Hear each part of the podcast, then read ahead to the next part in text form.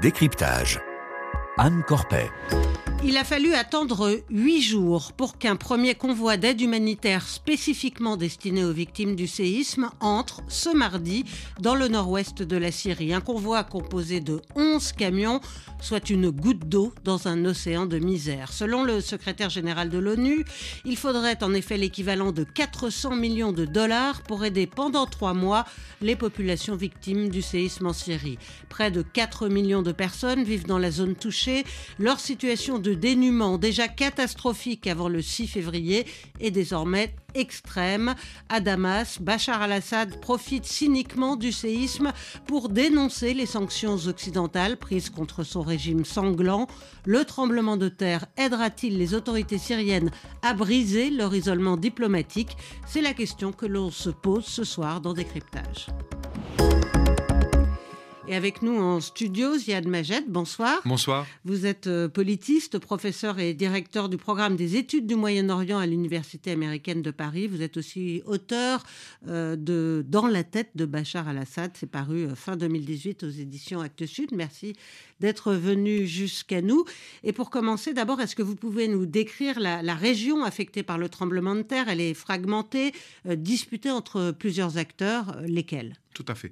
Alors, euh, par rapport à la Syrie, il y a euh, en gros trois zones qui sont directement affectées par ce séisme. Il y a euh, les zones contrôlées par le régime Assad, notamment du côté du littoral syrien, à côté de Tartous, Latakia, et ça monte jusqu'à la ville d'Alep. il y a une zone qui est contrôlée par le front al-Nusra ou Fatah al-Sham, qui est une formation considérée djihadiste. Ça, c'est la région de Idlib. Et puis, il y a une autre région, une troisième région euh, qui s'étend euh, du nord-ouest vers le nord, où il y a euh, à la fois l'armée turque et des opposants alliés à la Turquie, mais il y a aussi de l'autre côté des populations et des milices kurdes. Donc toute cette zone-là est directement euh, euh, affectée. Euh, la zone la plus sensible, puisqu'elle est la plus isolée parmi ces zones-là, c'est la zone du nord-ouest, du côté de Idlib, avec une partie également qui va entre Idlib et la campagne d'Alep. Là-bas, on parle, comme vous avez dit, d'à peu près 4 millions de personnes, entre 3,5 et 4 millions, dont plus de la moitié sont déjà des déplacés internes euh, qui sont venus d'autres régions de la Syrie, parfois qui ont été déportés par le régime Assad et les Russes après avoir été assiégés et bombardés pendant des mois. Donc ils sont dans une situation de vulnérabilité bien avant le tremblement de terre. En plus, durant les années de cette euh, guerre, euh, l'aviation du régime et de son allié russe avait détruit toute l'infrastructure sanitaire dans la région de Idlib. Les hôpitaux, les, les hôpitaux, dispensaires. les dispensaires. On parle à peu près de 76 centres médicaux qui ont été directement ciblés et, détruits.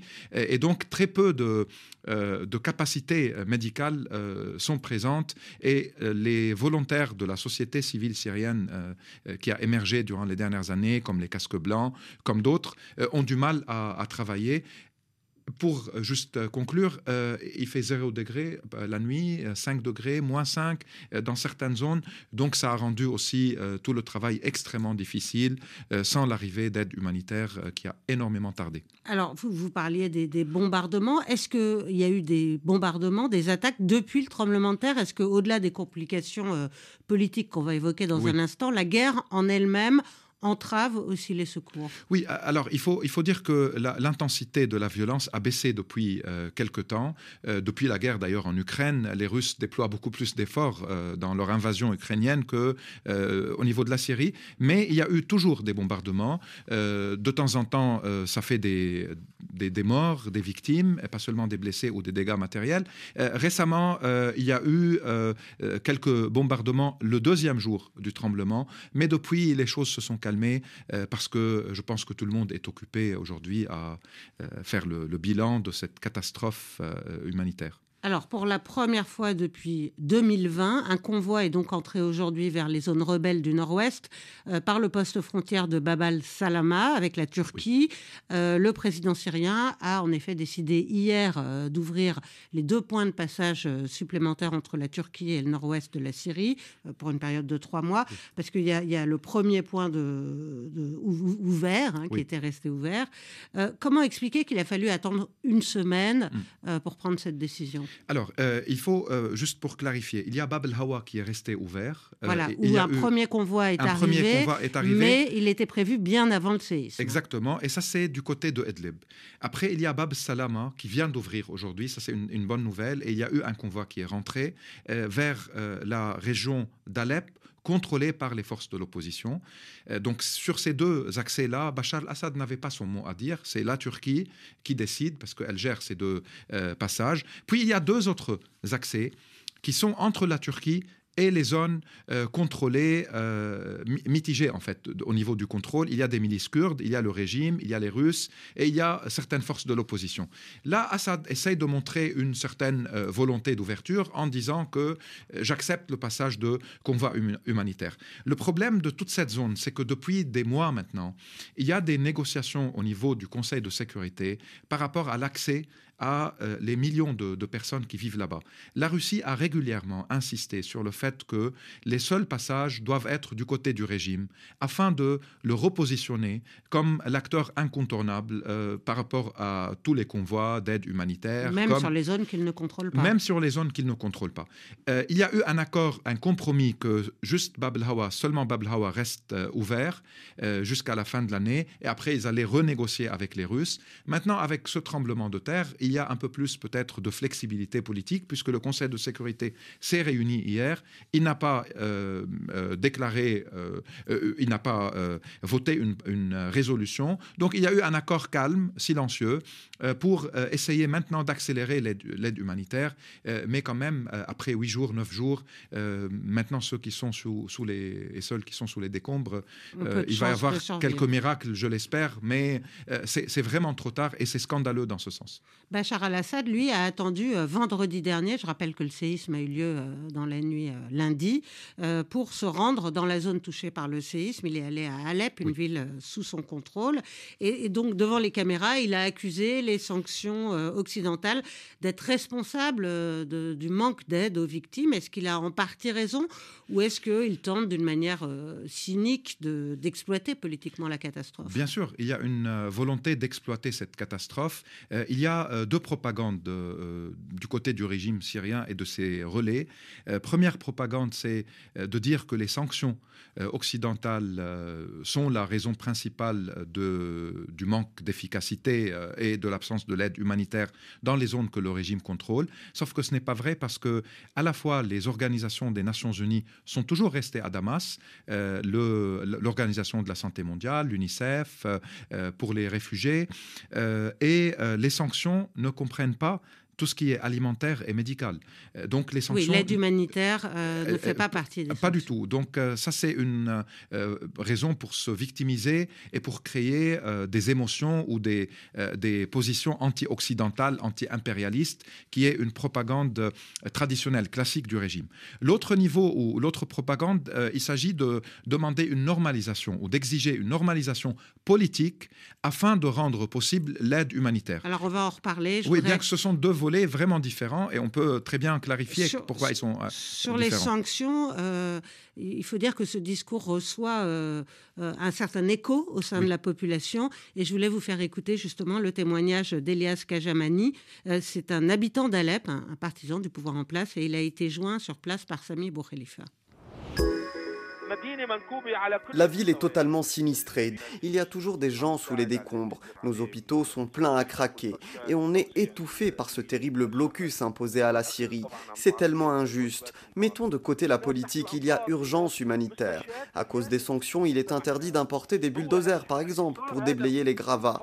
Dès le premier jour, l'Algérie a été le premier pays à briser ce blocus. La Russie et l'Iran nous ont également envoyé de l'aide. Et les Émiriens et les Égyptiens viennent aussi de le faire.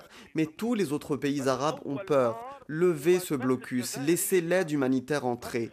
Tous les avions chargés d'aide atterrissent en Turquie. Ici, on est à peine à 90 km de la ville turque de Gaziantep. Alors il faut dire qu'aujourd'hui, un avion saoudien a atterri à Alep. C'est la première fois en, plus de dix ans qu'un avion euh, saoudien atterrit en Syrie. Euh, donc est-ce que ça signifie qu'à la faveur de ce séisme, justement, c'était le deuxième point que vous vouliez aborder, la, Syrie parvient en quelque sorte à briser, pardon, son isolement diplomatique? Mmh. Alors, euh, premièrement, il se peut que ce monsieur soit très sincère et c'est un cri que je comprends parfaitement. mais ça, c'est la propagande quand même du régime. le blocus ne touche pas à, tout cela, euh, mais euh, il, est, il est clair aujourd'hui que euh, le fait que le régime souhaite se victimiser, on parle de la ville d'Alep, il faut rappeler que ce régime l'a assiégé, l'a bombardé, du moins les côtés est, le côté est d'Alep. il a déporté une grande partie de sa population qui se trouve à Gaziantep, de l'autre côté de la frontière, ou à dans les camps de réfugiés et de déplacés internes. donc, c'est la punition qui a été déjà imposée la population syrienne parce qu'elle a osé défier le dictateur qui est à l'origine d'une grande partie du malheur euh, syrien. L'Arabie saoudite euh, a aujourd'hui envoyé le premier avion à l'aéroport d'Alep contrôlé par le régime. Euh, comme il a été dit même, l'Algérie, l'Égypte, en plus des Émirats arabes unis et du Bahreïn, et en plus des alliés du régime, la Russie et la Chine et l'Iran ont déjà envoyé euh, de l'aide, euh, mais après, est-ce que le régime détourne l'aide Est-ce qu'il gère correctement et d'une manière efficace l'aide Il a une histoire de détournement euh, et il y a des accusations, même des enquêtes au niveau des Nations Unies sur l'argent et sur cette aide-là. Donc, il faut envoyer de l'aide. Il y a aujourd'hui l'aéroport de Damas, il y a l'aéroport d'Alep, et envoyer de l'aide humanitaire ne veut pas dire une normalisation euh, diplomatique. Il y a la frontière avec le Liban, il y a avec la Jordanie, il peut y avoir de l'aide vers les victimes dans les zones que contrôle le régime, et c'est nécessaire et c'est urgent. Il y a la zone euh, qui échappe au régime et qui est euh, fragmentée et en besoin euh, encore plus urgent, où l'aide se fait via l'acheminement se fait via la Turquie. donc c'est un grand dossier qu'il faut gérer plus rapidement sans confondre normalisation politique et aide humanitaire urgente. Alors vous parliez de la question du détournement de l'aide humanitaire par les autorités. Vendredi dernier, justement, Nicolas Falaise a interrogé à ce sujet le représentant de la délégation pour la Syrie de l'Union européenne. Il s'appelle Dan Stonescu et il est basé à Beyrouth. On l'écoute. La politique envers le régime syrien reste inchangée. Alors nous sommes prêts à aider le peuple syrien, pas le régime syrien. C'est très important pour nous. Nous avons des mesures euh, concrètes euh, avec euh, nos partenaires, et spécialement avec les Nations Unies. Je vous assure que cette aide ne va pas être détournée. Est-ce qu'il est possible, comme l'assure ce représentant de l'Union européenne, d'empêcher le détournement de l'aide par le régime Et est-ce que c'est une pratique courante? Euh, le détournement est une pratique courante. L'empêcher, je dirais, c'est pas tout à fait possible, mais limiter au moins le détournement, c'est possible. Alors pourquoi le détournement est, commun? Parce que à la fois le régime utilise l'aide euh, pour euh, récompenser la base qui lui reste acquise ou qui, montre une loyauté politique. Il y a des réseaux de clientélisme. Il y a même au niveau des organisations non gouvernementales une relation directe avec le clan Assad, avec l'épouse du président Assad avec euh, certains euh, de son entourage euh, direct. Il y a eu déjà des enquêtes par rapport à l'UNICEF, par exemple, ou à l'Organisation de la Santé mondiale pour essayer de limiter ce genre de pratique en donnant de l'argent à une association qui finalement est affiliée à Madame Assad ou à tel homme d'affaires directement relié au régime. juste par rapport aux Européens, peut-être les gens oublient que la République tchèque n'a jamais rompu avec le régime Assad. Euh, il y a toujours euh, une ambassade tchèque qui fonctionne à Damas. C'est la seule euh, nation européenne qui est restée sur place. Et donc, les Européens, s'ils veulent aider directement, ils n'ont pas à ni normaliser, ni envoyer des diplomates, ni des ambassadeurs, ni des, politiques à Damas. Ils peuvent, via la République tchèque, gérer l'aide humanitaire de l'Union européenne vers les zones que contrôle le régime. Et c'est donc à cette mission diplomatique là-bas et aux organisations avec euh, euh, lesquels elle va travailler d'être sûr qu'il n'y a pas de détournement, qu'au moins tout ce qui est médical arrive aux hôpitaux, euh, aux victimes. Donc il y a des moyens pour limiter les dégâts et contrôler. Euh, et par rapport aux zones non contrôlées par le régime, via la Turquie, il faut qu'il y ait un travail euh, plus important. il n'y a pas de matériel, il y a un manque cruel au niveau de tout ce qui est sauvetage. Maintenant, même pour après les opérations de sauvetage, toute la gestion des hôpitaux, de, des opérations, des interventions de chirurgie, tout ce qui est aide psychologique, tout ce qui est aide euh, euh, au niveau des, des couvertures, des matelas, de la nourriture, des vaccins. Il y a énormément de choses sur le long terme, en, plus, qui vont être exigées. Et tout cela, c'est possible sans renouer avec le régime de Bachar al-Assad? C'est tout à fait possible dans toute la région du nord-ouest et du nord. Le régime Assad n'a aucune présence. Là-bas, ça doit se faire avec les autorités turques. Alors les Turcs, justement, ils du ont côté du régime, c'est avec les, Nations Unies. Les, Turcs ont opéré un, rapprochement ces derniers temps avec euh, les autorités syriennes. Est-ce que ce séisme va, va, renforcer ces liens qui se renouent? Oui. Alors là, c'est un, euh, c'est vraiment une question centrale parce que euh, toute la politique d'Erdogan en préparant les élections présidentielles était dans une perspective pour essayer de montrer à l'opposition que lui aussi il est ferme sur ce dossier, de renvoyer en Syrie une partie des réfugiés syriens en Turquie, qui sont à peu près 3,5 millions de réfugiés.